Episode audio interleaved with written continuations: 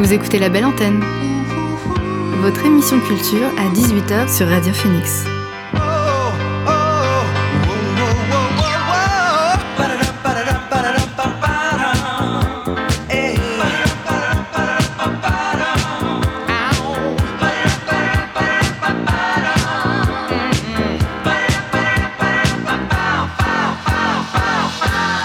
Bonsoir à toutes et à tous, c'est Alix sur Radio Phoenix et il est 18h. C'est l'heure de votre rendez-vous quotidien La Belle Antenne, l'émission pour faire le plein d'actu culturel et divertir vos oreilles.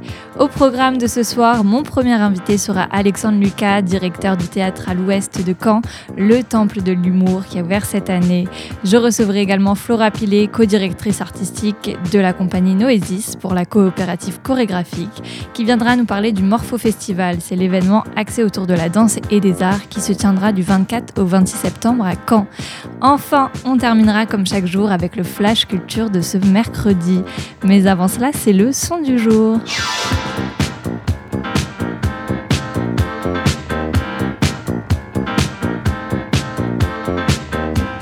Et ce soir, le son du jour, c'est le single Good Night on Earth du groupe Hills qui accompagne l'annonce d'un 14e album pour janvier 2022. Hills a fait ses débuts en 96. Depuis, ce n'est pas moins de 13 albums qui ont vu le jour. Après des détours par la pop, le groupe semble résolu à refaire grésiller ses guitares en revenant au registre qui a fait ses premiers succès. Un seul extrait très rock de ce 14e album est paru jusqu'à maintenant. Il s'agit de Good Night on Earth du groupe Hills et je vous le fais découvrir tout de suite dans la belle antenne.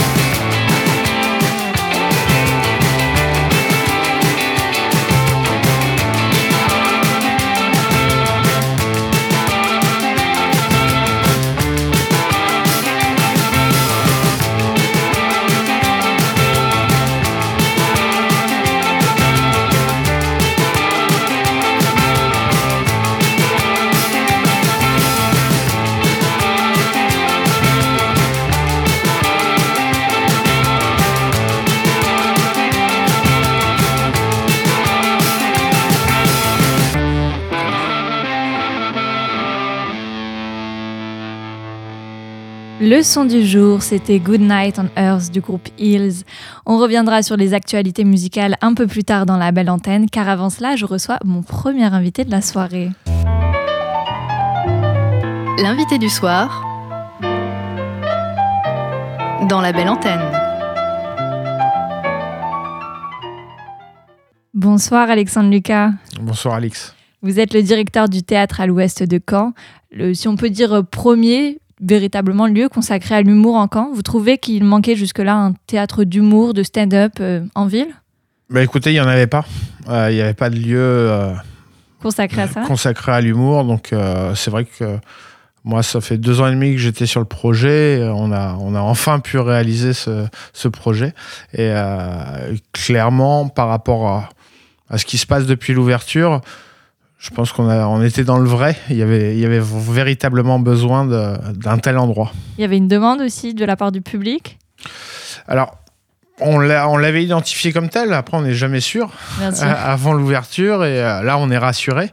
Euh, mais c'est que le début. Donc voilà, on ne va pas s'enflammer. On va rester humble. Et, mais ça, le démarrage est très bien. On attend de voir, de voir. Vous auriez dû ouvrir en début d'année. Mais suite au contexte sanitaire, l'ouverture a été reportée en mai. Ça a été compliqué d'arriver, de se faire une place en pleine pandémie, enfin, notamment en sortie de pandémie. Bah, pas véritablement. Après, ce qui a été compliqué pour moi, euh, c'est la frustration de ne pas pouvoir ouvrir ce lieu. Parce que vous étiez dessus depuis deux ans, vous disiez? Oui, et puis, euh, puis à partir du 3 février, la date euh, qu'on s'était fixée pour l'ouverture, bah, on n'avait pas de perspective justement pour proposer et, voir des, des, gens à l'intérieur de ce lieu. Report sur report? Bah, Des reports, on en a eu, mais pas, pas tant que ça, puisque finalement, c'est trois mois. Moi, je pense à mes confrères qui ont des théâtres et qui ont dû reporter sur euh, une année, voire euh, une année et demie. Là, c'est encore plus compliqué. Nous, on a eu des reports, mais finalement, c'était pas tant que ça. Parce que ça vous a laissé le temps ici pour faire des travaux? C'est ça Parce que le théâtre anciennement était un restaurant? Alors, les travaux, on les avait, on les avait commencés en septembre 2020 euh, et on devait les terminer le 3 février, enfin pour l'ouverture. Ça nous a laissé un petit peu plus de temps pour euh, finaliser le projet. Pour préparer la salle aussi? Tout à fait, ouais, ouais. On, a tout, tout mis en œuvre pour que l'accueil soit bien. Et puis, même là, encore maintenant, on fait encore quelques aménagements. On a, il y a trois semaines, il y a un pendrillon en fond de scène parce que, voilà, il y a, une histoire de budget. Euh, on a été quatre mois fermés sans, sans aucune aide puisqu'on n'avait pas d'antériorité. Ah, il y a ça aussi. Et c'est compliqué. Euh, et donc, euh, il a fallu faire des choix. Et bon, maintenant qu'on bah, que les, spectacles ont repris, on peut se permettre de, faire quelques dépenses. Et la salle a réouvert, elle compte un peu plus de 190 places. C'était voulu de la rendre euh, intimiste?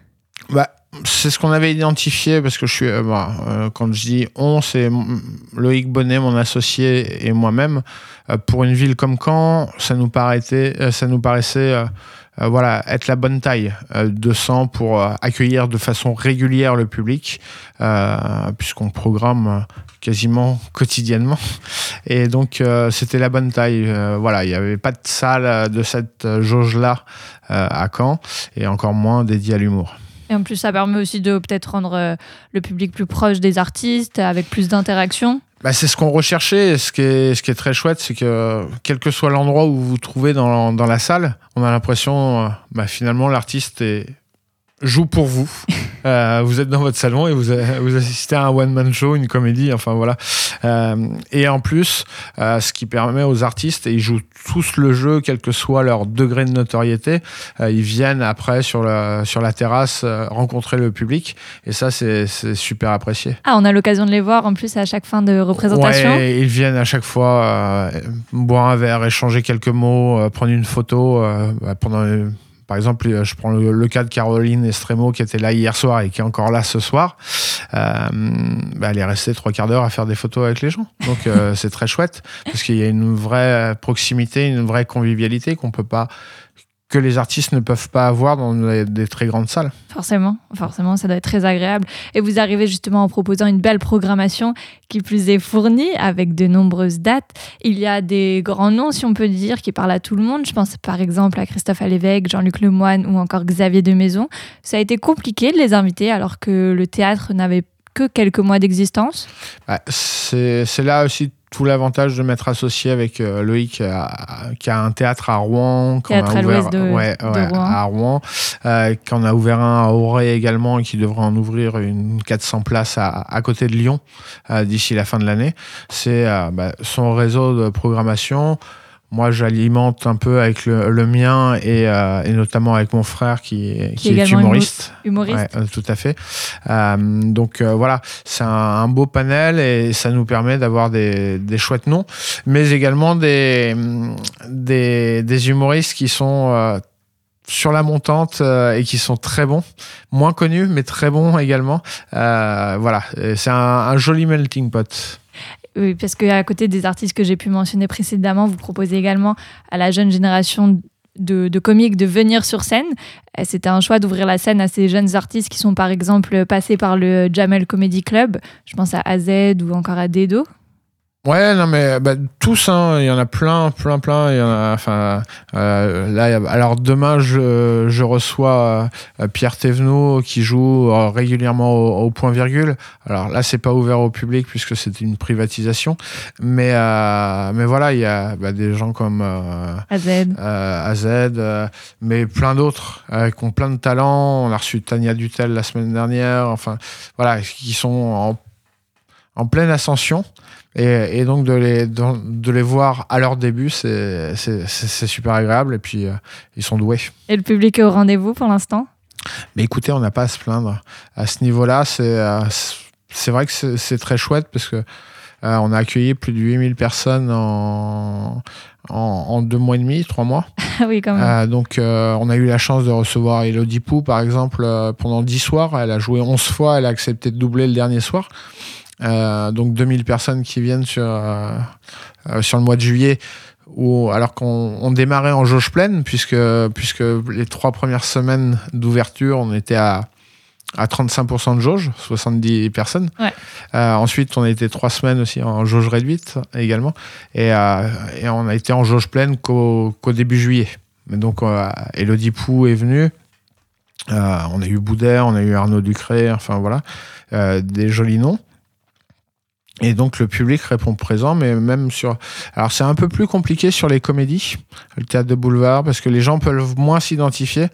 Mais euh, je pense par exemple à la pièce qu'on a eue la, la semaine dernière, Les hommes se cachent pour, mentir, avec Patrick Chanfray et Vincent Pillet, qui est absolument génial. On les reprogrammera d'ici la, la, la fin de saison euh, 2022 parce que c'est une pièce qui mérite d'être connue. Alors là, il faut un peu plus de temps pour que ça se mette en place et euh, que, les, que le bouche à oreille fonctionne et également que les gens prennent l'habitude de venir voir une pièce sans forcément connaître l'artiste, connaître, euh, connaître le, euh, la pièce. Sans, conna- sans connaître les noms, forcément, euh, dans la Tout- pièce. Tout à fait. Comme jamais le deuxième soir où euh, les hommes sont des femmes comme les autres. Ouais, c'est bah, c'est les deux prochaines pièces qu'on propose. Et c'est vrai que quoi qu'il arrive, les gens passeront un bon moment. Et moi, l'idée, ce serait que, euh, bah, on sait pas quoi faire ce soir, on a envie de passer une belle soirée. Bah, on regarde la programmation, puis on y va. C'est des comédies Voilà. d'humour? Ouais, tout à fait. C'est bah, le théâtre est, est lié à l'humour, donc euh, forcément, euh, c'est plutôt drôle. Et on peut dire aussi que vous adressez à tous les publics, en particulier il y a aussi les jeunes, parce que vous proposez à des humoristes comme Paul Taylor et Max Bird, qui sont au départ youtubeurs, d'investir la scène. Donc ça parle aussi à un public euh, plus jeune. Ah ouais, non, mais c'est très large. En fait, euh, on propose également pendant les périodes scolaires des spectacles pour enfants. Donc euh, là, on va sur les tout petits. On a eu Oh. Rémi, roi des comptines. euh, donc là, là c'est pour les, les 2 deux, 6 ans. Et puis, euh, et puis après, on a eu Jojo Bernard, qui est un youtubeur bien connu euh, et qui revient au mois de décembre, me semble-t-il. Euh, voilà, on, on est très large. On reçoit Roland McDan. J'ai vu ça. voilà, enfin, voilà, on a un spectre de, de- de spectateurs potentiels très très large. Et c'est ça qui est intéressant parce qu'on ouvre à tout le monde. Il y en a pour tous les goûts. Exactement. Et le théâtre à l'Ouest, c'est pas seulement des one-man shows, on y retrouve des, des spectacles variés. Euh, il y aura par exemple un spectacle d'imitation avec Sandrine Alexis ou encore d'hypnose d'Hervé Barbero. À quoi on doit s'attendre? On en sait un peu plus sur ça? Ah, Sandrine Alexis, elle est euh, bien connue puisque c'était une des voix des Guignols. Euh, donc Ouais. euh, on est dans l'imitation et l'humour et, et pareil avec Hervé Barbero, c'est voilà, c'est c'est c'est de l'hypnose mais détourné avec le- avec de l'humour. On a eu Eric Barth euh, qui est un chanteur, imitateur, humoriste. Euh, voilà, on, proposera également des des choses un peu différentes de ce qu'on peut voir euh, soit sur les écrans, soit euh, soit sur euh, sur les réseaux. Mais euh, voilà, à chaque fois, ce seront des, des shows de qualité. Venez nombreux. Merci Alexandre Lucas d'avoir pris le temps de venir nous parler du nouveau théâtre à l'Ouest ainsi que de sa programmation. N'hésitez pas à y aller, c'est le Temple de l'humour à, Caen qui se situe au niveau du port. Retour à la musique, on aurait déjà dû l'écouter hier, Lance Skywalker. Près de 5 ans après la sortie de son premier album en 2016, il revient avec son nouvel EP Tales from the Telescope. L'artiste nous propose ainsi 5 titres balançant entre des consonances psychédéliques et alternatives arborant des influences de jazz, de hip-hop et de rap. On écoute le titre Sometimes, sorti la semaine dernière, c'est Lance Skywalker dans la belle antenne.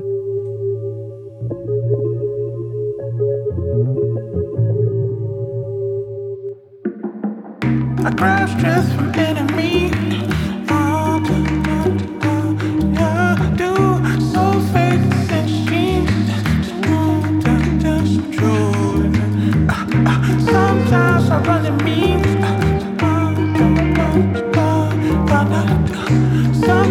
I run in memes.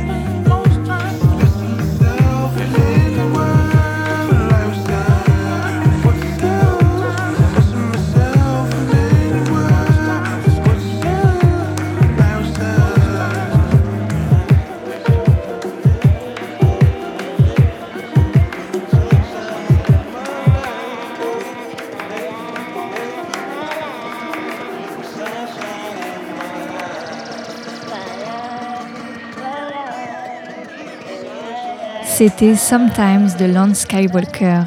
Cette fois, on prend un virage disco-funk à 180 degrés avec le nouveau disque intitulé Kaibé de Matthew E. White. Le compositeur et producteur installé en Virginie sort un album sacrément foisonnant qui part pas mal dans tous les sens et qui contraste avec ce que l'on avait pu entendre de lui par le passé. L'Américain revient en effet avec un troisième opus au rythme pop bigarré et aventureux. On en écoute un morceau tout de suite avec Getting Hesitation de Kaibé dans la belle antenne.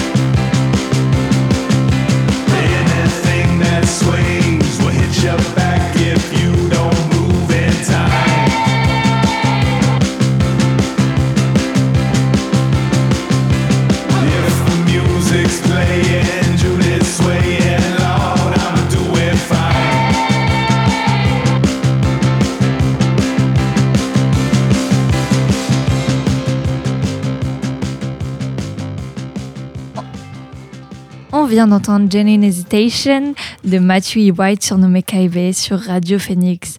Je vous l'annonçais dans le sommaire, je reçois à présent ma deuxième invitée de l'émission. L'invité du soir dans la belle antenne. Pour ce deuxième entretien, je reçois Flora Pilet, co-directrice artistique de la compagnie Noesis pour la coopérative chorégraphique. Bonsoir Flora. Bonsoir. Vous venez nous parler du Morpho Festival qui se tiendra du 24 au 26 septembre au Sépulcre à Caen. Avant de nous en dire un peu plus dessus, comment est née la coopérative chorégraphique? En fait, la coopérative chorégraphique, elle est née d'un regroupement de quatre compagnies artistiques, euh, on va dire régionales. En tout cas, il y en a trois qui sont euh, de Caen et autour de Caen, et puis une quatrième qui est basée euh, à Caen, mais qui rayonne un peu à Paris, enfin, au niveau national. Et en fait, euh, on s'est rassemblés parce qu'il y, y avait un peu un, on va dire une pénurie d'espace pour la création chorégraphique euh, à Caen Un manque de lieu un manque de lieux, euh, en tout cas adapté à la création chorégraphique. Il y a des salles, il y a des studios, mais d'avoir vraiment un, euh, un plateau assez grand euh, pour pouvoir aussi faire venir des équipes euh, un peu plus importantes que deux ou trois. Mm. Euh, ça, voilà, ça nous manquait. Euh, avant, il y avait eu l'hippocampe qui existait il y a quelques années, puis qui a fermé. euh, donc du coup, en fait, ça il y avait plus d'espace vraiment de création euh, chorégraphique indépendante, parce qu'il y a le centre chorégraphique. Mais euh, bah, les espaces sont très occupés, ils nous ont qu'un studio et demi, donc euh, vu euh, l'accueil qu'ils ont, plus les créations de- du directeur, du coup ça prend beaucoup beaucoup de, de temps. Donc ils nous accueillent quand ils peuvent, mais voilà, nous on avait besoin, en tout cas on avait besoin d'espace pour travailler. Et il se trouve que euh, un des membres de la coopérative avait repéré le sépulcre parce qu'il avait vu euh, que le lieu était grand, il était beau, c'était une église désaffectée et surtout il était chauffé. Parce que oui, lieu original, c'est une église. Oui, c'est une église, voilà. Euh, et c'est une église chauffée, ce qui est quand même très bien pour nous, pour les mieux. danseurs. C'est mieux, surtout en hiver. Surtout. Euh, et euh, après un an de discussion avec la ville de Caen, euh, grâce à l'intermédiaire d'Emmanuel Dormois, la, chargée- euh, la LIU à la culture, et euh, François Lhomme, le chargé de mission à la culture, et César Baudouin, qui est euh, du coup le directeur technique de la ville de Caen, euh, ça c'est important de le nommer parce qu'il a vraiment été euh, très important pour nous, euh, on a pu euh, en fait convenir d'un d'un- partenariat ensemble. Et donc maintenant, on dispose du sépulcre euh, quasiment à l'année. Oh. Voilà. Donc Et- on est hyper contents. Et Vous avez donc euh, quatre compagnies en résidence à l'année dedans? Voilà. Alors le fait de l'organisation, c'est que euh, on est quatre compagnies à gérer le lieu. L'idée, c'est pas qu'on prenne le lieu que pour nous quatre, euh, c'est aussi de l'ouvrir aux autres compagnies, parce que voilà. Après, on s'est dit que quatre, c'est bien pour euh, le voilà pour régler les, les côtés administration, euh, tout ça. C'est surtout euh, Alexandre Le Petit qui est le secrétaire général qui s'en occupe. Mais on est quand même quatre voilà à organiser l'ensemble du planning de, du, lieu. Et en fait, on fonctionne selon un principe. Donc, on n'est pas un collectif, on est vraiment, on insiste sur le truc de coopérative. C'est-à-dire que euh, chacun a six semaines dans lesquelles il gère comme il veut. Donc, soit il vient en résidence, soit il accueille quelqu'un, une compagnie extérieure. Enfin, voilà, c'est lui qui gère son accueil. Et on a, je crois, 12 semaines collectives dans lesquelles on. Du coup, on décide ensemble des compagnies qui sont accueillies et surtout, on organise le festival Morpho. Et on va venir dessus. Comment vous en êtes arrivé à créer ce festival? Eh ben, en fait, un peu aussi dès le départ, euh, en fait, l'ancien, l'ancienne direction du centre chorégraphique euh, Alban Alban Richard euh, avait mis en place un festival de danse euh, qui s'appelait euh, Festival d'ici et d'ailleurs. Et euh, en fait, c'est pas quelque chose qui a été prolongé à la tête de la direction d'Alban Richard. Il a mis d'autres choses en place, mais du coup, il y avait plus de festival de danse en fait à Caen. C'est dommage. Ce qui, voilà, ce qui est dommage. Il y en a un super à Falaise au mois de mai au centre de développement chorégraphique de, de Falaise. Mais bah, sur Caen, voilà, il y avait plus de, il y avait plus de festival. Et du coup, bah, en fait, il y a aussi un, un problème de de comment les compagnies locales puissent, enfin, peuvent montrer leur travail en fait. Où est-ce qu'elles peuvent le, diffuser, où est-ce qu'elles peuvent rencontrer le public. Et en fait, euh, bah, y a pareil, encore une fois, il y a peu d'espace euh, d'ouverture parce que la danse contemporaine continue à faire peur, même si en fait c'est, enfin voilà, faut juste venir voir, mais du coup il y a quand même cette appréhension et, euh, et c'est vrai que euh, les occasions de, se, de montrer no- nos travaux sont assez rares. Donc on s'est dit dès le départ, en fait le, un des premiers projets qu'on va faire ensemble, c'est de monter un festival dans lequel à la fois on va pouvoir présenter notre- nos pièces, mais aussi euh, les pièces des personnes qu'on accueille en résidence, soit sous forme de chantier, soit sous forme d'étapes de travail, soit sous forme de pièces finies.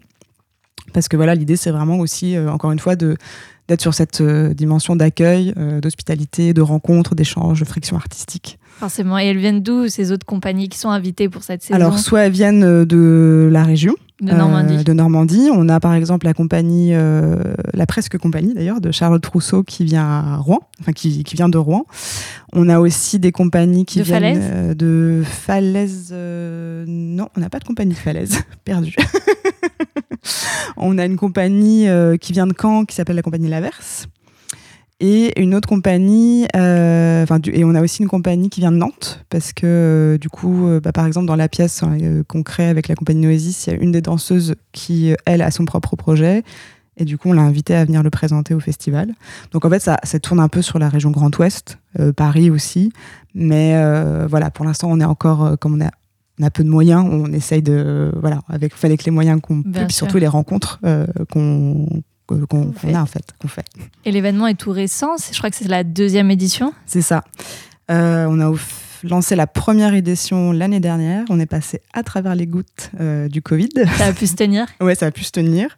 C'était un peu inespéré et euh, pour nous, c'était un peu un challenge parce qu'il y avait toutes ces questions de, bah, de gestion aussi euh, sanitaire, des gestes barrières, du masque. Donc bon, ça faisait un peu beaucoup du coup pour un premier festival, sachant que pour euh, à peu près, enfin oui, enfin pour euh, chacun d'entre nous, c'est un peu la première fois qu'on organise un, un festival. Donc, euh, mais bon, on s'en est hyper bien sorti. On était très contents. Le, le public était euh, présent au rendez-vous. Il a fait beau, donc ça c'était chouette. Parce qu'il y a en espace intérieur et en extérieur. Oui, c'est ça. Voilà. En fait, l'idée c'est vraiment d'investir tout le- l'espace du sépulcre. Et euh, en fait, dans le sépulcre, on a aussi la chance d'avoir des jardins, alors qu'ils ne nous appartiennent pas, mais en fait, il y a vraiment un jardin euh, qui est attenant au sépulcre. Et donc, euh, pour le festival, on ouvre le jardin, en tout cas, on le met à la disposition des, des compagnies qui souhaitent aussi travailler en extérieur, euh, ce qui a été le cas l'année dernière et ce qui sera aussi le cas cette année. Et il y a aussi cette dimension où il y a des choses qui se passent, qu'on a un plateau donc au sépulcre, donc il y a des choses qui se passent sur le plateau, mais il y a aussi des choses qui se passent euh, dans l'espace, dans la nef en fait. Donc euh, il y a aussi des choses qui sont hors plateau, où le public est au milieu des, des danseurs. Donc c'est vraiment euh, re-questionner aussi les, c'est ouvrir en fait toutes les formes de, de spectacle et de, de rapport au public. Et donc ça, le festival a lieu ce vendredi, débute ce vendredi. Voilà, tout à fait. Comment vous appréhendez l'ouverture à quelques jours avant? On est plutôt confiant. Bon, là, on est en plein montage. J'ai laissé l'équipe. euh, Ils sont en train de, de turbiner euh, à fond euh, pour l'installation, voilà, l'implantation technique. Euh, mais on est, oui, on est plutôt confiant. On a des, il y a pas mal de réservations déjà qui sont faites. euh, et puis les, les équipes sont hyper contentes, nous aussi. Donc, euh, en fait, on a plutôt hâte que ça arrive parce que ça fait un, bah, voilà, ça fait un petit moment qu'on le prépare et et puis au vu de l'expérience de l'année passée où vraiment voilà il y avait quelque chose de, c'était un peu une éclosion de quelque chose et de voir qu'en fait avec peu on peut faire beaucoup parce qu'il y a ça aussi c'est comment est-ce qu'on part d'un désir euh, commun et qu'on le partage et qu'on le met en œuvre et ça c'est quand même euh, assez fort de vivre ça. Et c'est euh, et du coup ouais, on a hâte d'être à vendredi à l'inauguration. Et vous allez ouvrir vendredi avec The Loud Atlas, Tout à qui fait. réunit deux artistes d'univers différents, avec un projet qui m'a un peu questionné, le Songbook. Oui. Qu'est-ce que c'est? Qu'est-ce que c'est que le songbook? Bon, Alors si on le traduit littéralement, ça fait euh, livre musical. Ouais. Ça m'en dit, ouais, pas plus. En fait, c'est euh, vraiment euh, le penser comme des des petits, oui, des tableaux, euh, des scènes en fait entre euh, la relation danse-musique, Euh, parce qu'en fait, Laura, la danseuse, en fait, elle est sourde, donc ça c'est intéressant aussi de le savoir. Donc en fait, elle travaille beaucoup avec le rythme et la percussion, parce qu'elle n'entend pas les- tout ce qui est harmonique. D'accord. Donc là, elle travaille avec un percussionniste. Euh, donc aussi, c'est la relation de son corps avec la percussion, comment ça résonne, comment ça se questionne, comment ça se Super met en œuvre. Voilà. Donc c'est euh, voilà, ils ont, c'est eux qui ont utilisé ça songbook. Bon, après, j'écris pas les textes, je peux pas tout expliquer, mais en tout cas, voilà, c'est un peu l'idée que vous allez voyager entre différentes euh, relations dans ce musique, en fait, sur cette euh, forme euh, présente. Et on va le retrouver à plusieurs moments dans le festival. On Tout va avoir l'occasion d'en reparler. Le même jour, vendredi, on pourra également voir un projet que vous, que vous avez conçu et chorégraphié. C'est l'histoire de la nymphe Echo. Tout à fait. Vous pouvez nous en dire un peu plus? C'était quoi l'idée derrière- déjà derrière ce sujet? Eh bien, en fait, euh, on- avec Alexandre Le Petit, le co-directeur de la compagnie, euh, on est un petit peu obsessionnel sur la métamorphose d'Ovide. Euh, donc, notre presse précédente était sur Narcisse. Et moi, à force de lire l'histoire de Narcisse, je me suis dit, mais attendez, euh, il y a Echo dans Narcisse. Il y a aussi ce personnage féminin. Et en fait, Echo, pour la petite histoire, euh, c'est une nymphe qui euh, racontait beaucoup d'histoires et en fait à, la déesse Junon. Et puis en fait, pendant que Jupiter allait euh, batifoler avec d'autres, et puis pour, voilà, pour lui détourner son attention. Puis au bout d'un moment, Junon s'en est aperçu et puis lui a dit Mais tu me racontes des histoires, donc toi qui aimes t'en parler, je vais te priver du langage. Et donc Echo euh, s'est retrouvée d'abord privée de la parole. Elle ne pouvait faire que répéter les derniers mots de ce qu'elle entendait. Et euh, ensuite, euh, bah, elle est tombée amoureuse de Narcisse, sauf que Narcisse, bah, lui, il, n'était pas prêt à aimer qui que ce soit. En fait, il était bien tout seul. Et en fait, elle s'est laissée, enfin, il a rejeté Echo et s'est laissé mourir. Voilà, elle s'est laissée mourir et son corps s'est transformé en pierre. Et puis à la fin, il ne restait plus que la voix et les os. Et en fait, moi, dans cette histoire, il y avait plusieurs paramètres qui me, Oui. je vois faire des grands yeux. Du coup, oui, c'est- en fait, dans les métamorphoses, c'est ça tout le temps. C'est que des transformations et des métamorphoses. Et en fait, Echo aussi, c'est ce qui a donné euh, le nom au phénomène qu'on entend dans la montagne.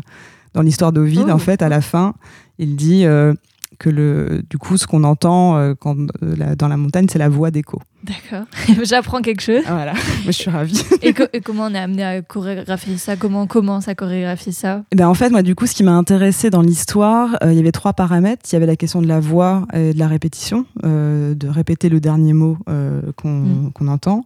Il y avait la question des os. Euh, voilà, euh, comment c'est, comment c'est, en fait, du coup, comment est-ce qu'on travaille avec cette matière os? Comment est-ce que quel, corps ça donne? Et puis comment, euh, enfin, l'os, enfin, du coup, ça me ça m'a questionné sur euh, symboliquement à quoi ça, ça renvoie. Donc j'ai fait des recherches et je me suis rendu compte que l'os, en fait, symboliquement, ça renvoie à la structure, et du coup aussi à l'identité. Ça renvoie aussi à ce qui nous définit, à ce qui, voilà, notre base, en fait. Et euh, il se trouve que sur la, du coup, dans la pièce, il y a euh, des branches euh, d'arbres, en fait, euh, qui constituent la scénographie. Parce que je cherchais, en fait, un matériau, parce que je dis, bon, je vais pas mettre des os euh, au plateau. Bon, déjà, c'est impossible à trouver. Oui. Enfin, à moins de mettre des carcaires, ça va être un peu, un peu glauque. Et du coup, euh, j'ai cherché qu'est-ce qui se rapprochait le plus dans la nature de, de l'os. Et en fait, il se trouve que c'est la branche, euh, la branche d'arbre, parce qu'en fait, c'est constitué d'alvéoles, de creux. Et donc, c'est ce qui peut, voilà, symboliquement plus rapprocher ça. Et, euh, et du coup, il y a trois femmes au plateau. Et en fait, c'est un peu l'idée que chaque femme est un peu la part de l'autre. Euh, donc, chacune, en fait, est un peu une facette l'une de l'autre. Et qu'en fait, il y a toute une première partie, en fait, dans la, pièce où c'est. euh, il y a tout ce moment, en fait, parce qu'en fait, dans l'écho, moi, ce qui m'a, c'est la question, c'était comment est-ce qu'on peut lui redonner un corps, en fait, parce que j'étais pas du tout d'accord avec l'histoire que la se laissait mourir parce que Narcisse l'avait rejetée. Ça me plaisait pas très, vraiment d'un point de vue féministe ou bon, non, en fait, euh, on va réécrire son histoire. Donc, on l'a sous-titré rituel chorégraphique de réparation. Et donc, c'est un peu comment la, qu'est-ce qu'il faut qu'on transforme en nous, qu'est-ce qu'on doit, de quoi est-ce qu'on doit se défaire pour euh, renaître? C'est à voir vendredi. Voilà, à 21h30. Samedi, vous invitez également le public, je crois, à entrer dans la danse Oui, avec deux expérimentations. Que- Qu'est-ce que vous nous proposez de faire en fait? Alors en fait, samedi, on a une journée qui est plutôt tournée sur la, enfin une après-midi, parce qu'on est vraiment sur l'après-midi, qui est plutôt euh, consacrée au, déjà au chantier. C'est-à-dire que c'est vraiment des, des- les compagnies qui vont venir euh, présenter des, là où elles en sont de leur travail. C'est pour ça qu'elles sont en train de créer pour l'année voilà, prochaine. elles sont en train de créer pour l'année prochaine. Donc euh, là, ça sera vraiment aussi l'occasion de partager un processus avec elles. Donc c'est aussi des chouettes, enfin c'est chouette aussi à, à vivre. Et puis en fait, en fin de journée, on s'est dit bon, les gens ils ont revu plein de corps en mouvement. Alors euh, ça serait peut-être pas mal aussi de les de les inviter à la danse. À. Et donc, on va euh, proposer un petit protocole d'improvisation qui s'appelle les tuning scores. Ça va être assez court, hein, c'est juste pour euh, un petit prétexte à jeu et puis aussi pour euh, donner quelques, comment, quelques clés sur comment est-ce qu'on peut improviser en danse. En fait, euh, et c'est des- vraiment, euh, du coup, le tuning score, c'est vient de la chorégraphe américaine Lisa Nelson, euh, qui est très connue dans l'histoire euh, de la danse contemporaine. Et elle a plein de processus en fait de d'activation pour les groupes. Donc en fait, c'est juste des, c'est assez simple. Euh, en gros, il y a, on demande aux gens de bouger euh, avec ce qu'ils sont, avec leur enfin avec leur mouvement. Et en fait, on peut hum, euh, du coup jouer sur des paramètres, sur par exemple bah, revenir en arrière. Donc comment est-ce qu'on fait pour revenir en arrière sur son mouvement, répéter son mouvement, ou alors faire une pause. Juste des petites choses comme ça, comme si on faisait un montage en temps réel. Donc c'est un petit jeu en fait d'improvisation pour ceux qui ont envie. Et après, il y a un dance floor qui commence où là on se lâche et on fait ce qu'on veut. C'est pour le soir? Ouais, c'est plutôt en début de soirée. euh, début de soirée, ce qu'on est sympa, parce qu'en fait, il y a Palma Festival qui enchaîne après derrière. Donc, du coup, on leur dit, bon, ok, on va pas faire une grosse stuff au sépulcre. si les gens veulent continuer à faire la fête, ils peuvent aller à Palma. Ouais. Et le dimanche aussi, vous êtes présent. Oui, on est présent le dimanche. On commencera la journée par euh, bah, à nouveau une, une pratique, en tout cas, en tout cas une proposition d'expérience pour le public. Donc là, par contre, il faut vraiment réserver parce que c'est pour une petite jauge, c'est 20 personnes maximum. Il y a déjà, euh, on est déjà assez nombreux sur la liste, mais il y a encore des places. C'est une, balade chorégraphique qui s'appelle Ouvrir le cœur. Et en fait, c'est euh, l'idée de traverser la ville, euh, pareil, avec un petit protocole. Là, je peux pas trop en dire parce que c'est ça reste un peu surprise, mais ça, voilà, c'est pareil, c'est un protocole assez simple, juste de regard et de, de, de marche dans la ville, euh, où on- ça commence à l'habiller aux dames. En fait, euh, il y a rendez-vous qui est à 13h et ça se termine dans les jardins du sépulcre à 13h30 à peu près, enfin 13h40. Je crois que vous recevez également un bal. Oui, euh, en fait, ça c'est du coup une proposition de la compagnie Silenda euh, avec le groupe de l'essor de Falaise. Donc l'essor, c'est un centre, euh, un foyer en fait où il y a des, personnes handicapées qui viennent euh, travailler. Enfin, c'est un, un endroit de, travail pour eux. Et Laura, ça fait longtemps qu'elle travaille avec eux et du coup qu'elle danse avec eux. L'année dernière déjà, elle avait proposé une pièce où ils étaient sur scène. Et là, en fait, elle, euh, du coup, elle propose une sorte de bal trans. Donc, en gros, elle a travaillé avec des musiciens, encore une fois, sur les questions du rythme et de la trance. Et puis, en fait, le groupe de l'essor sera là pour, pour ouvrir le, la, la transe, en gros, le- la ronde, qui se transformera peut-être en transe collective. Rien que ça. Rien que ça, on espère. Pourquoi pas Et vous êtes invité à venir voir si vous le souhaitez. Tout à fait.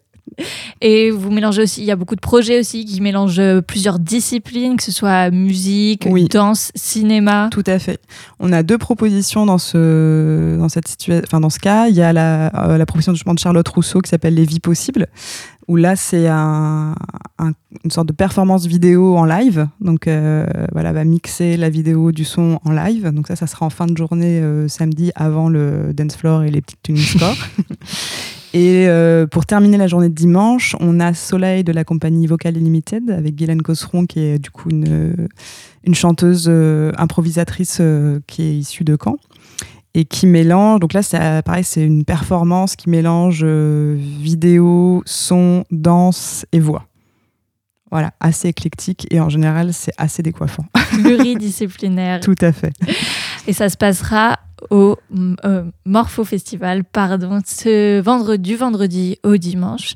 Je te remercie Flora d'être venue. Merci beaucoup, Alix. Tu voulais peut-être dire un mot aussi pour euh, les cours le mercredi. Oui, alors on a aussi, c'est vrai que dans le projet de la coopérative, c'était aussi de pouvoir ouvrir des, voilà, des espaces de pratique et puis de, voilà, de, parce que cours, on est plutôt sur des formes d'ateliers, donc on fait pas de spectacle à la fin de l'année. Et c'est, vous pouvez, c'est des cours qui peuvent être euh, pris une seule fois pour venir essayer. Il n'y a pas de- d'engagement. Et c'est en fait à chaque fois des propositions qui sont menées par euh, différents danseurs ou chorégraphes de la coopérative chorégraphique. Donc ça permet aussi de découvrir différents euh, univers artistiques. N'hésitez pas, ça se passe avec la coopérative chorégraphique. On poursuit avec la musique How Can I Love et le premier single du duo anglais Fika en collaboration avec l'auteur-compositeur Bambi. Sorti le 26 août, le morceau est extrait du prochain EP Coffee and Clouds qui explore les sommets et les creux des sentiments exotiques. La voix de la chanteuse et le sonorité musicale de l'instrumental nous touchent en plein cœur. Je vous propose de l'écouter à présent dans la belle antenne. C'est How Can I Love de Fika en duo avec Bambi.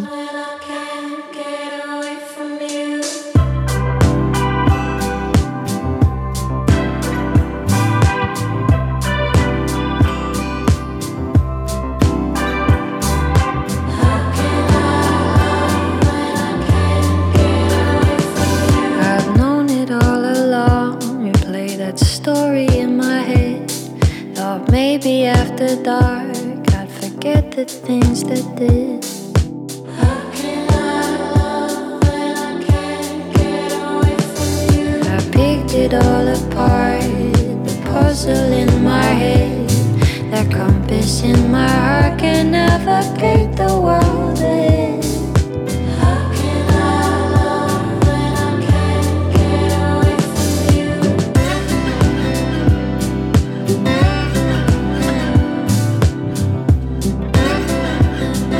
How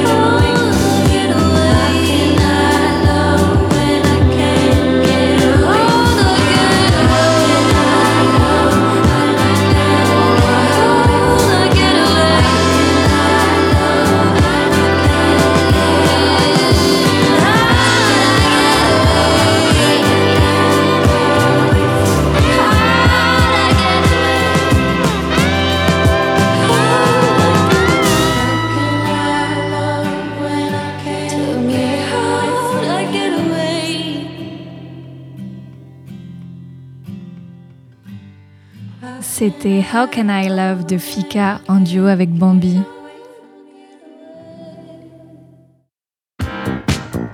Vous écoutez la belle antenne sur Radio Phoenix. L'exposition Les séquelles d'Ingsville à Spélier est à retrouver au Sablier, le pôle des arts de la marionnette situé à If. C'est du 24 septembre au 2 octobre. Un vernissage est prévu demain à 19h30 et la soirée s'achèvera par une performance musicale de Guro Skumnes Moe, la compositrice de la compagnie Plexus Polaire. L'entrée est libre, alors pensez-y, ça se passe au Sablier ce jeudi 23 septembre. Musique à présent, le duo Alpop basé à Philadelphie, Marianne Hill, est de retour. Marianne Hill est passée maître dans l'art de créer des morceaux électropop pétillants. Composé de la chanteuse Samantha Gongol et du producteur Jeremy Lloyd, le groupe se prépare pour un nouvel album et révèle un nouveau clip pour le titre It Never Ends. On peut y entendre la voix soyeuse de Gongol se défoulant sur les claquements de mains enjoués et les synthés gonflés alors qu'elle envisage une nuit qui ne finit jamais. La vidéo qui l'accompagne est un rêve transformant un restaurant et des couloirs bondés en cauchemar. Tout de suite, It Never Ends de Marianne Hill sur Radio Phoenix. think it's strange the way that everything must change? I mean, how you hardly feel a moment that is gone. What if you don't leave? Instead, we sit and sip our tea. Forget that we said those things we didn't mean. So mean. Why can't we just pretend it never ends? It never ends. Why can't we just pretend it never ends? It never ends. Mm. Maybe in a different time, a different state of mind, we will see the silver line and we can make it better, baby. Maybe in a different mood, magical attitude, we'd skip all the bad Can make it better, baby. Ba ba da ba ba ba. Tell me the reason why. I, I, I. Tell me the reason why. Why can't we just pretend? We can, we can, Won't you come with me? What if we never leave this week? We never see this end in tragedy. Mhm. We won't get too deep. I know you like a mystery. Make sure that you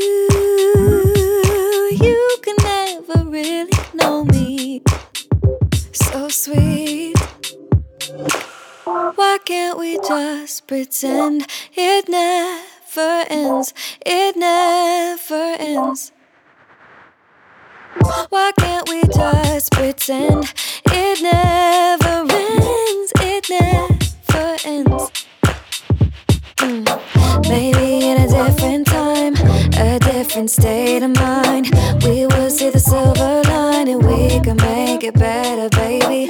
Maybe in a different mood, magical attitude. We skip all the bad reviews. We can make it better, baby.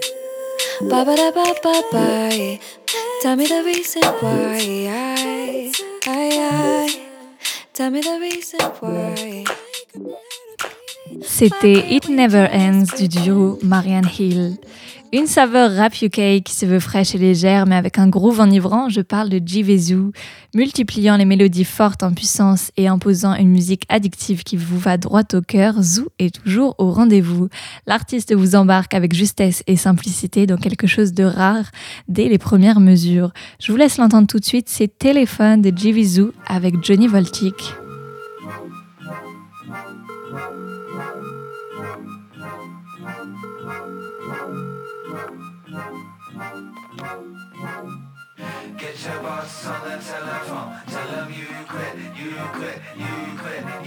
You.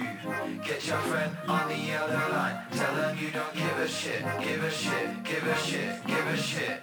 Get your daddy on the telephone. Just so you can cuss at him, cuss at him, cuss at him, cuss at him. Get your friend on the other line. No, they got a to split, sell to split, sell to split, sell to split.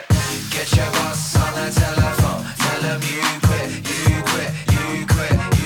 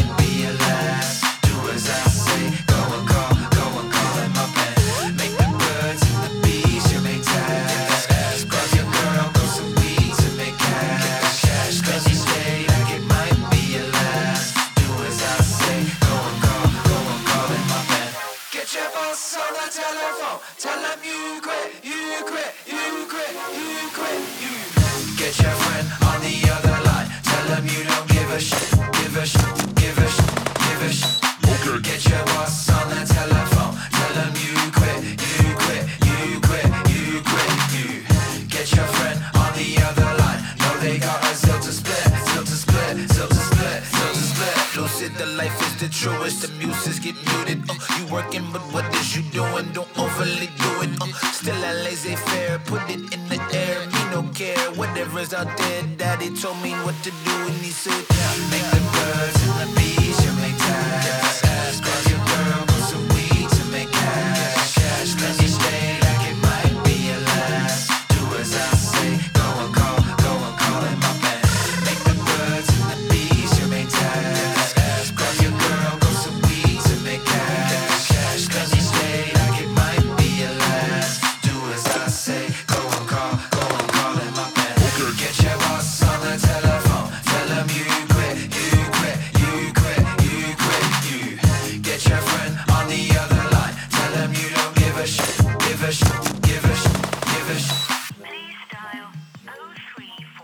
vient d'écouter Téléphone de You. On revient avec un nouveau son dans un instant, mais avant, c'est le point culture de ce mercredi pour ne rien rater des dernières actus. Number one news. And here's making news. I'm Evan Baxter, and here's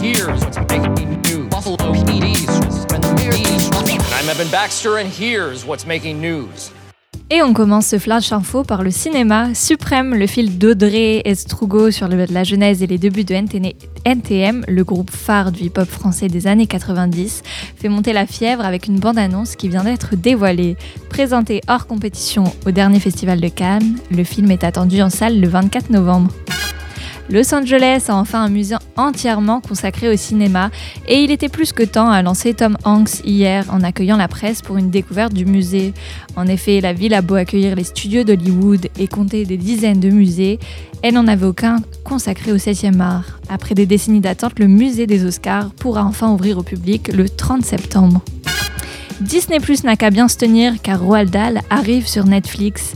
Les histoires de l'écrivain décédé en 1990 sont connues de tous et ont accompagné la jeunesse de milliers d'enfants.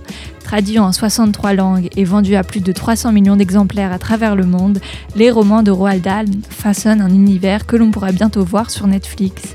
En effet, la plateforme vient d'annoncer l'acquisition de la compagnie qui a les droits de l'auteur. Ce rachat, dont le montant n'a pas été dévoilé, s'appuie sur un partenariat initié il y a trois ans entre la plateforme et les héritiers de l'écrivain britannique.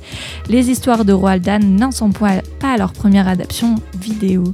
En effet, Charlie et la chocolaterie a déjà été adapté deux fois au cinéma, la première en 71 et la seconde en 2005 par Tim Burton. Ils ont marqué une génération avec l'album The Score paru en 96 et c'est pour fêter les 25 ans de ce disque vendu à plus de 6 millions d'exemplaires que les Fujis ont décidé de se réunir pour une tournée mondiale qui débutera en novembre prochain. Le trio culte de hip-hop américain passera en France sur la scène de Paris La Défense Arena le 4 décembre. Et voilà, c'est tout pour le Flash Culture d'aujourd'hui. Retour à la musique, en hommage au carnaval de Notting Hill où il s'était produit sur scène pour la première fois, le groupe Gorillaz a mis en ligne fin août un EP intitulé, Meanwhile. L'un des extraits invite au micro la jeune chanteuse Alice Harley dont le titre emprunte la voix au reggae. Je vous propose de l'entendre maintenant, c'est Meanwhile de Gorillaz dans la belle antenne.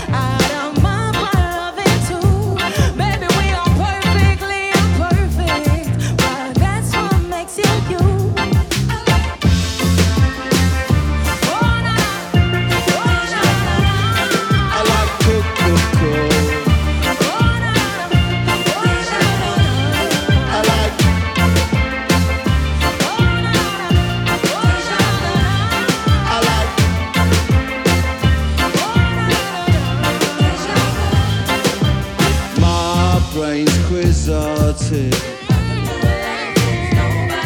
That means I'm lost in the dead.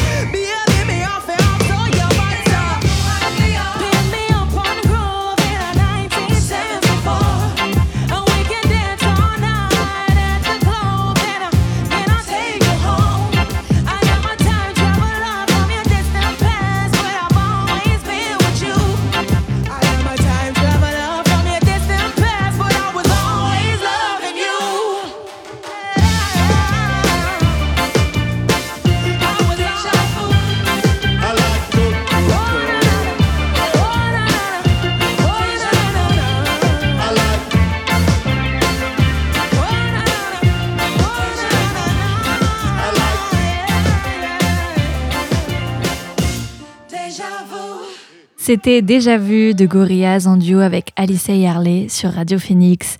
Et voilà, la belle antenne, c'est fini pour aujourd'hui. Je vous retrouve demain à 18h, même heure, même lieu. D'ici là, continuez à ouvrir en grand vos oreilles. Bonne soirée à tous. Ciao